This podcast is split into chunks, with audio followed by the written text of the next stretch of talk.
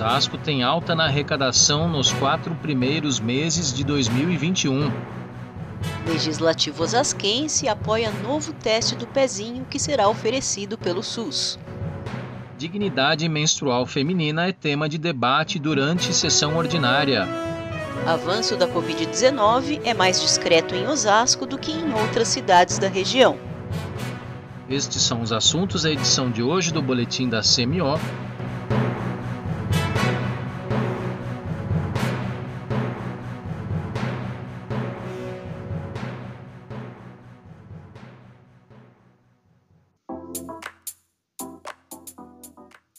Olá pessoal, tudo bem? Nós somos os repórteres da Câmara de Osasco, Maurício Viel e Daniele Simões.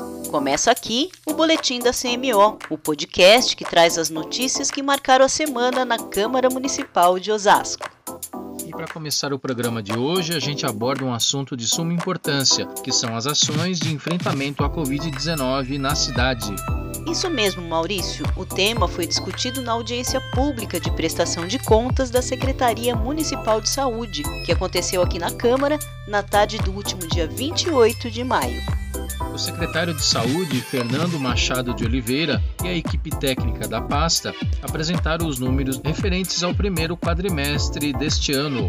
Quanto à Covid-19, a boa notícia é que a doença avança de forma mais controlada do que em outras cidades da região, devido ao trabalho de atenção primária, conforme explica o enfermeiro sanitarista Satiro Júnior. Esse aumento de casos de uma forma mais devagarzinha, ela significa que a atenção primária está conseguindo identificar oportunamente o caso e isolar o caso e os seus contatos. Então a gente reformou unidades, reformou andares para que, se necessário, a gente possa aumentar a nossa quantidade de leitos em 250%. Quando a gente fala de vacinação, a gente tem hoje, na realidade, mais de 220 mil doses aplicadas de vacina contra o Covid. E agora o assunto é sessão ordinária da última terça-feira, dia 1 de junho.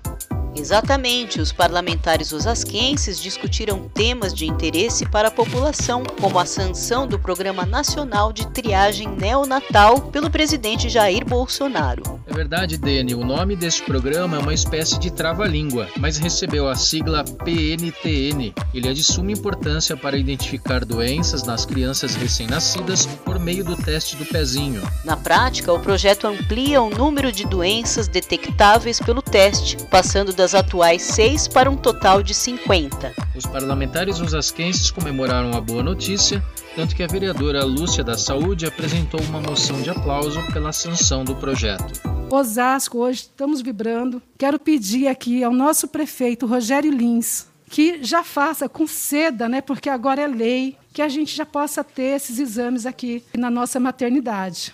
E vale lembrar que a ampliação deste teste era reivindicada aqui na Câmara desde 2018, quando os vereadores Ralph Silva, Rogério Santos e o falecido Nida Pizzaria formularam um projeto de lei sobre o tema. Na tribuna, o vereador Ralph lembrou a trajetória desse projeto. Vamos ouvir um trecho da participação dele. Na legislatura anterior, o primeiro projeto de bancada dessa casa de todos os anos foi o teste do pezinho ampliado. Eu, na época, eu paguei 350 reais para realizar o teste do pezinho ampliado no Ralfinha, e aí eu fui estudar o tema e propus, é, foi comum acordo da bancada na época do Podemos, que é eu, Rogério Santos e Unida Pizzaria, realizar audiência pública e estudar a fundo o tema. E Osasco, que Osasco fosse a segunda cidade do país a ter o teste do pezinho ampliado obrigatório e gratuito. Ainda falando sobre saúde pública, outro tema debatido pelos vereadores na sessão da última terça-feira foi a dignidade menstrual. Isso mesmo, Maurício. A palavra menstruação ainda é encarada como um tabu pela nossa sociedade, apesar de ser algo normal entre todas as mulheres. E talvez o que muitos não saibam é que muitas mulheres não têm condições de comprar sequer um absorvente higiênico quando estão no período menstrual. Isso acontece com milhares de mulheres e adolescentes que vivem em situação de vulnerabilidade social tanto que um relatório da Organização das Nações Unidas aponta que mais de 200 mil alunas da rede pública não conseguem cuidar da própria menstruação no Brasil. É um dado alarmante, Dene.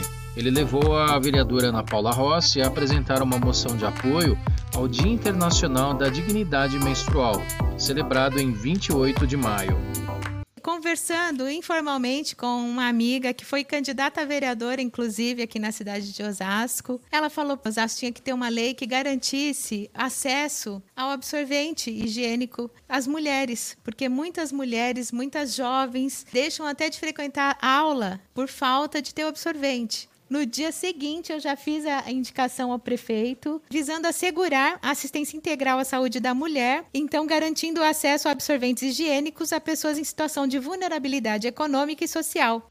A vereadora Elza Oliveira também alertou sobre a necessidade de garantir que mulheres em situação de risco econômico e social tenham acesso a absorventes. Eu acho que a gente precisa também se unir, mulheres aqui dessa casa, para que a gente possa ajudar muitas meninas de comunidade que às vezes não têm condições de comprar um absorvente porque não é item de cesta básica.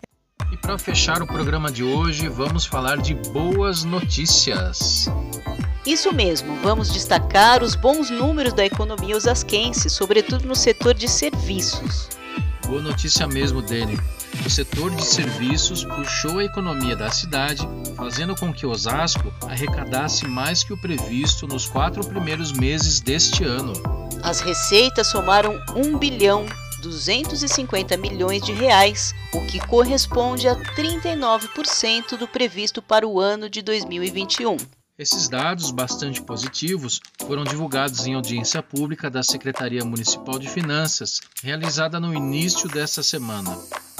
A presidente da Comissão de Economia e Finanças da Câmara, vereadora Elza Oliveira, conduziu a audiência que contou com as presenças do secretário municipal de Finanças, Bruno Mancini, de sua equipe técnica e de parlamentares osasquenses. Ouça a avaliação do secretário Bruno Mancini sobre alguns números passados durante a prestação de contas. Realmente, os números são muito positivos. A gente tem uma crescente muito grande de evolução em relação a esses indicadores fiscais, e isso faz com que a gente esteja em condições de fazer uma discussão pela cidade, principalmente nessa recuperação da pandemia, tanto do ponto de vista de saúde, como do ponto de vista social e econômico, que possa reverter todos esses resultados fiscais em boas políticas e serviços públicos para o nosso povo. É, Maurício, a economia dá claros sinais de recuperação aqui em Osasco. E esse é um motivo para a gente comemorar e termos esperanças.